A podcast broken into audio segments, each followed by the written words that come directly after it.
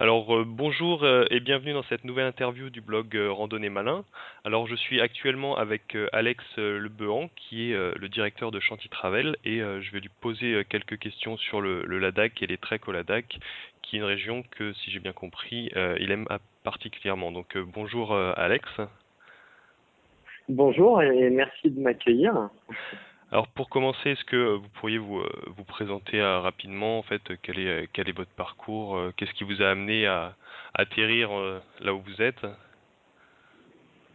Euh, au départ, l'amour de la montagne, parce que mes parents ont fait longtemps de l'alpinisme, et notamment en Himalaya et dans les Kara- Karakoram. Euh, et donc, j'ai, ils m'ont, ils m'ont donné leur passion d'alpinisme et, de, et du trekking, de la randonnée, euh, très tôt. Et ensuite, j'ai, je suis tombé amoureux de- du monde indien, du sous-continent indien, de sa culture et de l'Asie plus généralement. Euh, donc j'ai étudié au, à l'INALCO, l'Institut national des langues et civilisations orientales. Euh, et puis ensuite j'ai passé le, le diplôme de l'AMM, de l'accompagnateur en moyenne montagne, à Briançon, dans le Briançonnais. Euh, j'ai donc euh, commencé à travailler comme euh, comme guide de trekking pour des agences de trek euh, françaises, surtout en Himalaya, mais aussi en, dans le Sahara et en Afrique, euh, en Afrique australe euh, et puis dans d'autres pays en Asie. Et puis ensuite, j'ai bossé comme euh, chef prod, euh, chef produit euh, dans des tours opérateurs euh, à Paris sur euh, sur le voyage aventure et trekking sur l'Asie. Et ensuite, j'ai monté donc Chanty Travel il y a maintenant 9 ans, en 2005. Euh, D'abord à New Delhi et maintenant on est sur différentes destinations en Asie. On a différentes agences euh, en Asie. D'accord. Très bien. Donc c'est un parcours, oui, ça, en commençant directement en tant que guide et après en, en employant des, euh, des guides. Donc c'est c'est pour voir les, les, les Exactement. différentes facettes de, du, du métier. Et qu'est-ce qu'en fait, qu'est-ce qui vous a vraiment plu en Asie et, et spécialement en Inde, vu que c'est un peu c'est un peu là où ça a commencé, si, si je comprends bien? Ouais, tout à fait. Euh, c'est en Inde qu'on a eu notre, notre première agence, euh, qui est le siège social aujourd'hui de, de Travel. Ben, en fait, l'Inde, c'est d'abord une culture euh, très très vaste, très très grande, très riche. Et puis c'est une culture qui est très antinomique de notre culture occidentale et européenne. Et c'est aussi ça qui m'a qui m'a plu parce que ça permet quand on s'intéresse à la culture indienne euh, de euh, remettre en question, euh, pas forcément en cause, mais de d'avoir peut-être des idées un peu nouvelles et de voir de voir le monde de manière peut-être un peu plus large ou diffé- différemment que ce qu'on nous a inculqué en, en Occident. D'accord, oui. D'accord.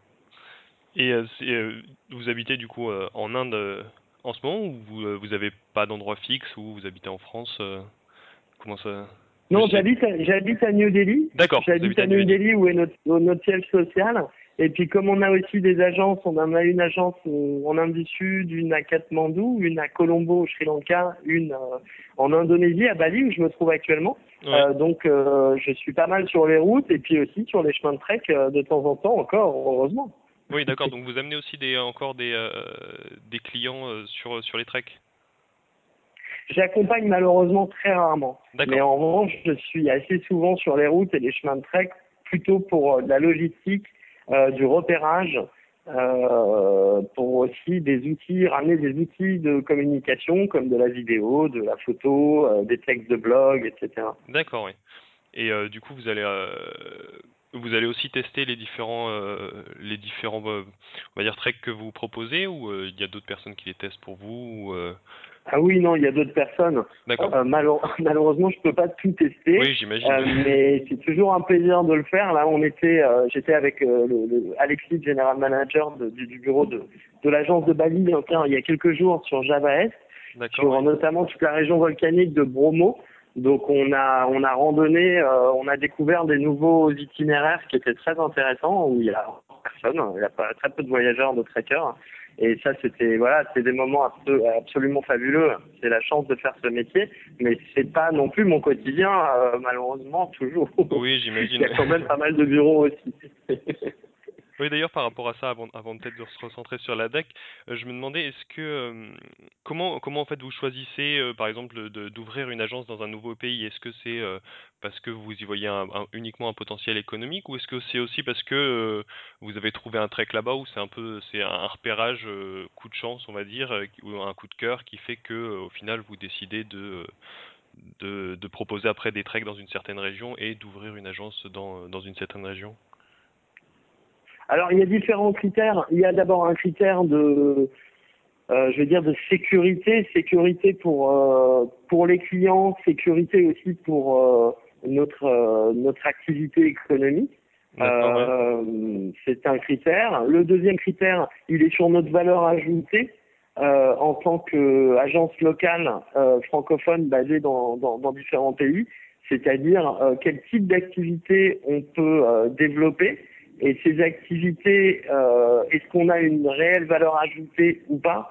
C'est-à-dire que euh, vendre des séjours euh, package en hôtel, euh, notre agence Chantier Travel n'aurait aucune valeur ajoutée ou presque. Oui, En revanche, développer des nouveaux treks avec des guides francophones conformes, euh, avec des euh, hébergements de charme authentiques chez l'habitant, etc. Là, on va avoir une vraie valeur ajoutée. Donc voilà, c'est les deux critères principaux, c'est l'aspect sécurité pour les clients et pour l'agence euh, d'un point de vue économique et euh, et le, le, le type d'activité qu'on peut proposer. Euh, il y a aussi la saisonnalité parce que euh, on a des, par exemple des programmes en Mongolie, mais euh, sachant que la Mongolie c'est quatre mois, c'est quatre mois saison, euh, c'est assez court. Et c'est vrai que par exemple sur l'Indonésie, on peut rayonner toute l'année. euh, sur l'Inde, c'est pareil. Donc ça aussi, ça fait partie des critères de, de sélection qui font qu'on va qu'on décide de s'implanter dans un pays ou pas.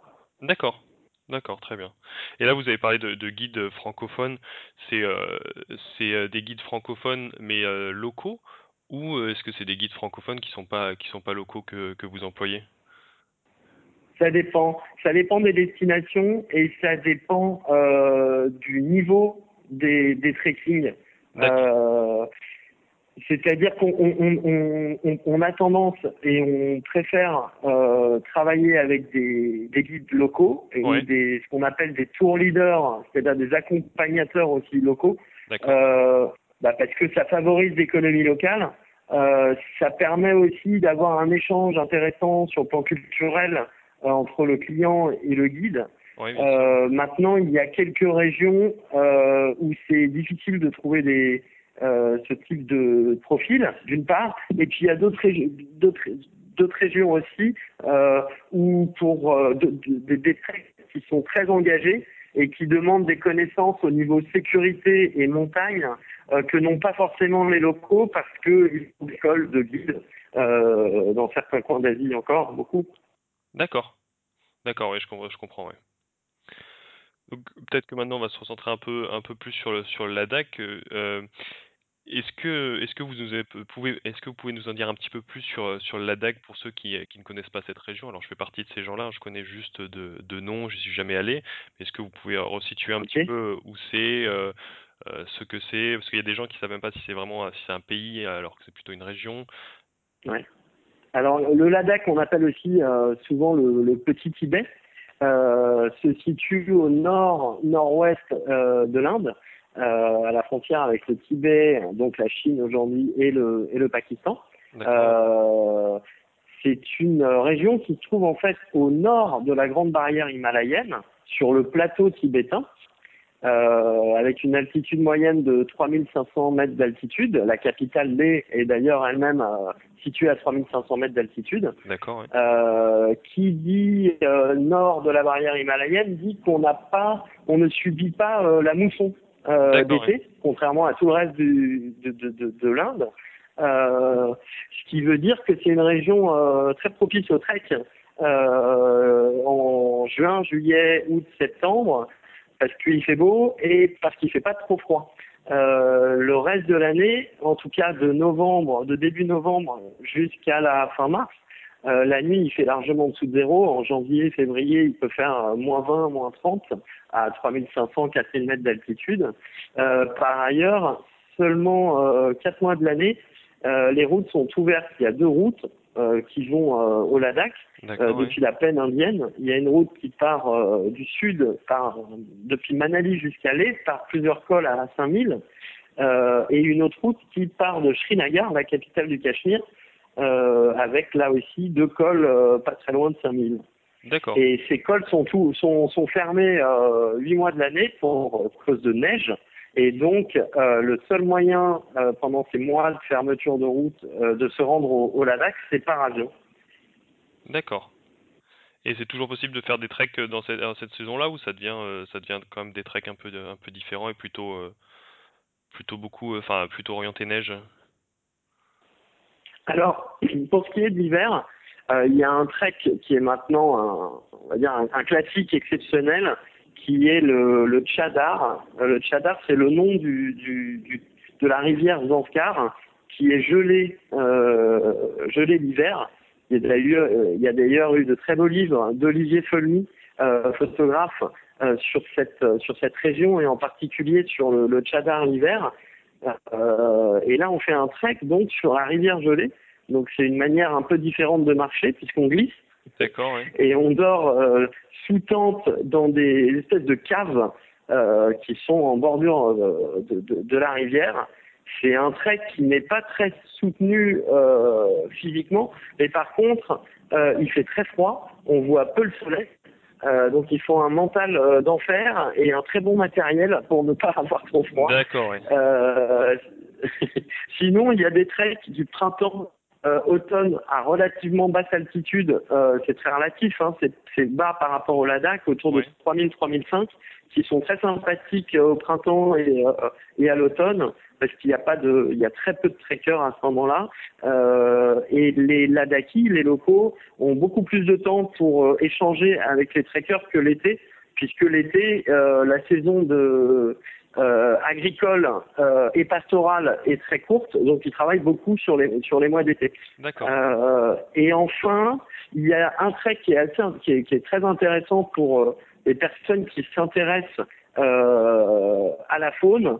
Euh, c'est le trek, les treks du léopard des neiges, le fameux léopard des neiges qu'on a beaucoup de mal à voir, Oui. euh, mais qu'on organise comme ça l'hiver sur les pas du, du léopard des neiges où là on peut, euh, les conditions sont euh, sont moins, euh, on va dire, euh, moins extrêmes, puisqu'on peut dormir dans des lodges ou des ou même des maisons d'hôtes et, et, et, petites guest house où il y a du chauffage, et puis aller dans la journée randonner pour pour aller voir cet animal mythique. D'accord. Voilà. D'accord, c'est D'accord. Et, et euh, du coup, c'est euh, les, les, chemins là, que, enfin les treks, ils empruntent des, des chemins. Euh, J'imagine pas des chemins de randonnée qui ont été faits pour, mais c'est des chemins qui sont utilisés pour quoi à l'origine? Alors, ce sont effectivement des chemins traditionnels de, de, de, de, communication de village à village. et qui donc sont utilisés aujourd'hui l'été aussi par les par les randonneurs, par les trekkers. Mais ils sont toujours utilisés aussi par les locaux pour, ah oui, pour, tout à pour fait. la logistique, d'accord. Tout à fait. Tout à fait, parce qu'il y a énormément de villages euh, qui n'ont pas euh, euh, qui n'ont pas accès à la route en fait, qui, oui. qui sont loin des routes où il faut parfois 5 heures, parfois même plusieurs jours de marche avant de rejoindre une route. D'accord. Et c'est actuellement c'est très fréquenté par par les randonneurs et les touristes ou pas encore ou c'est en train de se développer alors, le, le, la capitale l'est est très courue euh, par le, les touristes euh, indiens, mais surtout en avril, mai, juin, qui coïncide avec la période des vacances scolaires. D'accord, oui. Euh, et puis les, les, temples, les monastères qui sont autour de, de l'est, la capitale, sont aussi courus à cette période-là. Euh, mais par contre, pour ce qui est du trekking, euh, c'est encore une, une, une région qui, qui n'est pas, qui n'est pas très courue. Euh, alors après, ça dépend des treks. Il y a le trek du Zanskar ou de la Marca qui sont des classiques, euh, oui. qui peuvent être assez courus entre le 15 juillet et le 15 août. Euh, et puis il y a des treks beaucoup plus hors des sentiers battus où euh, pendant 15 jours ou 10 jours de randonnée, si on croise un ou deux groupes de trekkers, euh, c'est le maximum. D'accord. D'accord, donc ça, ça, va encore. Et du coup, vous avez parlé de là qu'il y avait des, des touristes indiens à, à, la capitale Et est-ce que c'est c'est des touristes que, que, vous retrouvez aussi sur les sur les treks ou pas? Ou est-ce que les, les locaux pratiquent pas vraiment la randonnée? C'est uniquement un, public étranger ou vous arrivez quand même des locaux? Pas encore, mais c'est en train de changer. On, a, euh, on a un type de tourisme indien euh, qui n'est pas très sportif, outdoor, nature pour l'instant, mais on commence à avoir une, euh, une nouvelle génération d'étudiants ou de post-étudiants qui se mettent au VTT, qui se mettent au trekking, voire même à l'alpinisme. Donc c'est les balbutiements pour l'instant. D'accord, donc c'est en, en, train de changer un petit peu. Et, euh, et le, comment est-ce que la, la population euh, locale en fait elle accueille les, euh, les randonneurs, les trekkers là dans les villages? Comment est-ce que l'accueil est en général? L'accueil est, est, est, assez exceptionnel euh, parce que d'abord il, il, voit pas grand monde la plupart du temps, et surtout les surtout les huit mois de d'hiver d'hiver. c'est assez exceptionnel aussi parce que ce sont des gens extrêmement ouverts euh, ouvert aux autres cultures. Alors il y a forcément souvent la barrière de la langue puisqu'ils parlent très peu anglais. Oui. Euh, mais c'est d'où l'intérêt d'avoir un guide francophone qui peut faire euh, un peu la liaison, si vous voulez. Euh, et puis l'accueil quand euh, on dort en maison d'hôte plutôt qu'en tente, puisqu'on a le choix euh, sur certains itinéraires, l'accueil est, est, est, est, très sympathique parce que il nous propose, si on le souhaite, de les aider à préparer à manger. Donc on, on, a, on apprend à, à, des plats, à faire des plats, à préparer des plats tibétains, ladaki. Euh, euh, donc il y a, des vrais échanges, c'est des gens qui se rire, qui rigolent beaucoup. Euh, non, l'accueil est vraiment, est vraiment très, très bon. D'accord. Et donc ça c'est c'est euh, ça c'est pour les, les treks organisés. Je me demandais est-ce que c'est c'est possible? Est-ce qu'il y a des gens qui font des, euh, des treks euh, au Ladakh, mais euh, seuls et qui s'organisent seuls? Est-ce qu'il y a des difficultés, par exemple, particulières pour ce qui est l'eau, les itinéraires, les cartes Ou est-ce que c'est quand même la plupart des gens utilisent, enfin prennent les services d'une agence pour, faire des treks?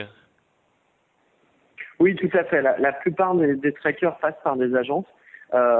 beaucoup plus que sur des circuits, par exemple au Népal, très classiques comme euh, le Grand Tour des Annapurna ou euh, le Sanctuaire des Annapurna. Pourquoi? Parce que d'une part, il n'y a pas du tout autant de lodges, il y a seulement deux, deux, deux, deux itinéraires de trek classiques au Ladakh où on a des maisons d'hôtes, où on dort chez l'habitant. Donc ça, c'est la, la, première raison. Euh, ça veut dire qu'il faut quand même, sur beaucoup de treks, de nombreux treks, il faut avoir euh, le matériel de camping, de tente, ouais. euh, et, on, et ainsi que toute la, la, nourriture pour le trek. Donc ça pèse lourd. Euh, la deuxième raison, euh, c'est que en dehors euh, de deux, trois itinéraires très bien, où les chemins sont très bien tracés, il y a des, pas mal d'itinéraires plus en, hors des sentiers battus où il est plus difficile parfois euh, de trouver son chemin. Euh, cela dit, par contre, il y a d'excellentes cartes. Les cartes Olisan euh, sont, sont, sont, très bonnes et euh, elles sont divisées par trois sur tout le secteur du Ladakh, avec, euh, avec les courbes, avec l'altitude, euh, et, elles sont très très bien faites en revanche. Et c'est facile de se les procurer ou pas? Parce qu'il y a certaines régions, enfin il y a certains pays. Oui, oui, oui, oui, Là c'est facile, d'accord. Elles sont pas, il n'y a pas de censure ni quoi que ce soit. Ah non, alors c'est facile de se les procurer en France euh, une fois arrivé au Ladakh, non, il vaut mieux les acheter, euh, les acheter en Europe. D'accord, vaut mieux se les procurer avant. D'accord. D'accord. Ouais. Donc en, en, gros, pour pour quelqu'un qui, euh, enfin qui a une certaine expérience, euh, qui euh, qui sait se débrouiller, on va dire seul, c'est c'est pas c'est pas impossible de de faire un trek au Ladakh seul, mais faut enfin faut faut avoir un peu d'expérience, c'est ça? Ouais, tout à fait. Il faut avoir de l'expérience. Il faut savoir aussi que euh, il est interdit euh, d'importer, d'avoir avec soi un téléphone satellite euh, en Inde. C'est tout simplement interdit. Donc euh, ça veut dire que sur des treks vraiment engagés, euh, où ça peut prendre euh, plusieurs jours de marche pour pour arriver à, à une route, s'il arrive quoi que ce soit, et qu'en plus on n'est pas avec une équipe, un guide ou des ou des euh, ça peut devenir vite problématique. Oui, oui, oui j'imagine. Oui. D'accord. Et, euh, et quelle est la raison en fait pour l'interdiction du téléphone satellite? Ouais, Ce sont des raisons liées à la sécurité euh, purement de, de, au niveau de, de l'Inde, qui a été il y a, il y a quelques plusieurs années maintenant, euh, où il y a eu des des, euh, des, des des extrémistes qui ont qui ont malheureusement posé quelques bombes. Voilà, ça fait la dernière étant en 2008. Et du coup, pour des raisons de sécurité, les autorités indiennes interdisent les téléphones satellites. D'accord, très bien. Donc là, j'ai parlé, j'ai parlé un peu du, du, du trekking seul. Donc, est-ce que c'est quel est l'avantage la, en gros de prendre un, un, guide, de prendre une agence de voyage dans ces cas-là, à part de, de c'est quoi pour vous en gros le, le, le plus gros avantage? Bah, voulez, pour les avantages, c'est d'abord l'avantage euh, sécurité. Oui. Euh, comme, on, comme, comme, on, le disait tout à l'heure. Il y a un autre avantage, c'est un avantage culturel, c'est-à-dire que le guide euh, professionnel, il est en quelque sorte l'interface euh, entre euh, la culture et les attentes des trekkers et sa propre culture à lui. Donc c'est beaucoup plus facile par l'intermédiaire d'un guide de rencontrer en contact, d'entrer en contact avec les villageois, de rentrer dans les maisons, d'aller boire, euh, s'asseoir, boire le thé, euh, bref, d'échanger.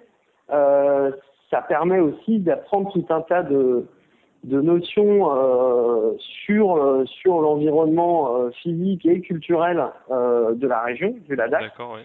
Voilà, donc c'est essentiellement sécurité et, et échange culture. D'accord, et c'est plus, plus aussi pour la logistique, c'est plus facile, j'imagine, pour les gens qui n'ont pas trop l'habitude. Tout à fait. Voilà. Et euh, que vous parce que bon, sachant que c'est quand même pas, euh, sachant que c'est quand même pas, pardon, sachant que c'est pas très cher, euh, euh, ça permet aussi de ne pas porter un sac de 25 ou 30 kilos, puisque la plupart du temps ce sont des mules euh, et parfois des yaks euh, qui portent le bagage, c'est quand même beaucoup plus confortable. D'accord, bah c'était exactement ma, ma prochaine question en fait, vous avez déjà répondu. Voilà, c'est ça, je me, je me demandais s'il y avait un, s'il y avait un portage, d'accord, c'est euh, portage par des mules et des, et des yaks. D'accord. Oui. Très bien. Et euh, est-ce qu'il y a une, une particularité en faisant, mis à part le, côté culturel, le fait d'être dans un pays différent, d'un trek au Ladakh par rapport à un trek en France? Est-ce qu'il y a des, choses qui sont vraiment différentes, enfin, à part que ça se passe pas au même endroit ou pas? Est-ce qu'il y a des, particularités pour Alors, si vous voulez, on, est sur une extension sur, enfin on est sur l'extrême ouest euh, du plateau tibétain. Donc déjà la grande différence, euh, c'est qu'on est en haute altitude tout de suite. D'accord. Ouais. Euh, que euh, on a beaucoup de cols à plus de 5000 qui sont des cols de trekking. On n'est pas dans dans l'alpinisme. Oui, d'accord. donc il y a cette il y a ces notions de, de haute altitude. Il y a aussi cette notion de de grands paysages, de grands, euh, de grands espaces euh, qu'on n'a pas euh, dans les Alpes ou les Pyrénées ou, ou, le Massif central, par exemple, en, en France. Oui, bien sûr. Puisqu'on est sur le plateau. Donc, on, on, est parfois proche de paysages type de ce qu'on va rencontrer en, en, Mongolie, mais en beaucoup plus haut et avec d'immenses sommets. voilà. Et par ailleurs, en termes de paysages, on est sur des paysages très arides. Hein. C'est un désert d'altitude, un désert himalayen avec quelques oasis, villages, euh, euh, par-ci par-là. D'accord. Et là, vous, vous avez parlé de, de col assez haut.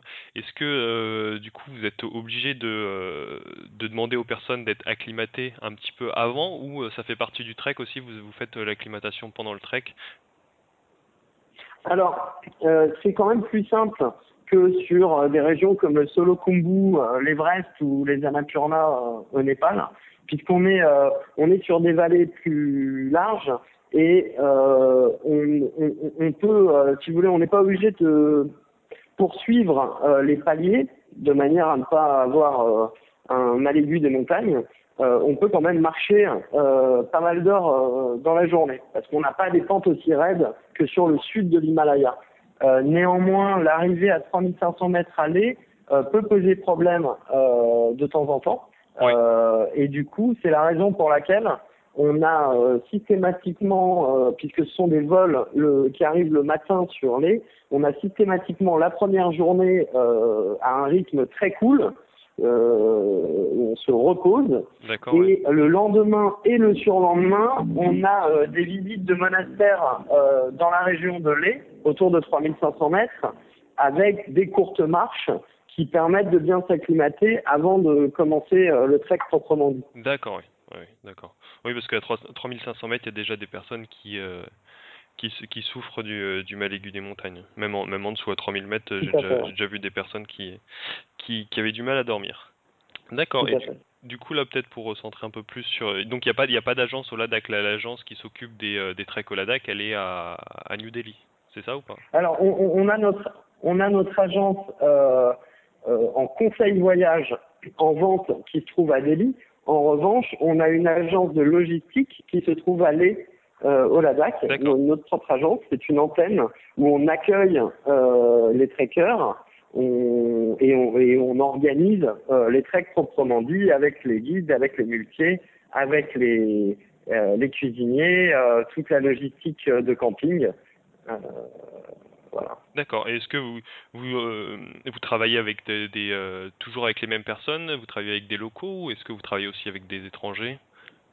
Alors tout tout tout l'aspect euh, accompagnement, c'est-à-dire les muletiers, les les guides et les et les cuisiniers sont locaux. Ceci dit, on a aussi des cuisiniers qui sont népalais parce que les Népalais sont très bons cuisiniers de trekking depuis des années, ouais. euh, bien avant même que le Ladakh s'ouvre au tourisme en 1974 d'ailleurs. Euh, et du coup, il y a pas mal de Népalais qui viennent travailler à la saison au Ladakh parce que au Népal, dans la plus grande partie du Népal, c'est la mousson et donc il y a plus de plus beaucoup de trek. Euh, mais donc on a principalement des locaux. En revanche, pour le conseil voyage, pour la vente, et pour l'accueil, on a aussi des, des, des Français euh, dans l'équipe euh, Chantier Travel. D'accord. Donc vous, vous travaillez, enfin, vous avez beaucoup de clients français ou est-ce que vous essayez de d'offrir les treks aussi à une à d'autres à un autre public, on va dire dans d'autres pays? Est-ce que vous vous avez cette possibilité ou Alors oui, vous vous centrez sur la France surtout, enfin ou sur les francophones? Ce sont essentiellement des francophones, mais on a aussi euh, de plus en plus de, de, de voyageurs euh, anglophones et germanophones. D'accord, d'accord, très bien. Et, et euh, ben, merci en tout cas de. Je pense que j'ai fait un peu le tour de, des questions que j'avais envie de, de, vous poser. Ben, merci beaucoup d'avoir euh, d'avoir répondu euh, à mes questions. Est-ce qu'il y a quelque chose que vous voulez ajouter sur le sur le Ladakh ou sur peut-être sur Chanty Travel ou D'abord, je, je, vous remercie de m'avoir invité et c'était très agréable d'échanger d'échanger avec vous. Euh, ce que je pourrais rajouter, peut-être, c'est qu'il y a énormément de, de, voyageurs, de trekkers qui rêvent euh, de découvrir le Tibet. Il oui. se trouve que euh, le Tibet est, est, est aujourd'hui chinois, que c'est pas toujours facile de se rendre au Tibet et la situation n'est pas toujours très bonne pour les Tibétains eux-mêmes. Et la chance du Ladakh, c'est que c'est un petit Tibet, mais c'est un Tibet euh, libre où euh, le, le, gouvernement indien euh, non seulement autorise mais favorise la culture tibétaine, ladakhi, que ce soit sur le plan linguistique, culturel, religieux. Et donc, c'est, on est au Tibet, mais dans un Tibet libre. D'accord. Et d'ailleurs, d'où vient le d'où vient le nom Petit Tibet? Que originellement? Bah, en fait, si vous voulez, c'est euh, c'est la même culture. Les Ladakis parlent un dialecte tibétain. Euh, il y a énormément de, de, de, de, de mélanges euh, de, de, Tibétains qui se sont mariés avec des Ladakis et vice versa. Euh, c'est vraiment la même culture. Euh, simplement, euh, pour des, ils sont coupés par une frontière purement politique et non pas géographique ou culturelle ou religieuse. et le fait qu'on l'appelle le Petit Tibet, c'est parce que c'est une région qui est qui doit faire en superficie pas plus du cinquième euh, du Tibet, mais qui lui ressemble énormément. D'accord, d'accord, très bien. Eh ben merci, euh, merci beaucoup euh, Alex pour cette interview. C'était, je pense que c'était très intéressant, surtout pour les personnes qui s'intéressent au Ladakh. Et puis ben, bonne continuation. Merci beaucoup et j'espère à bientôt. Oui, ça marche.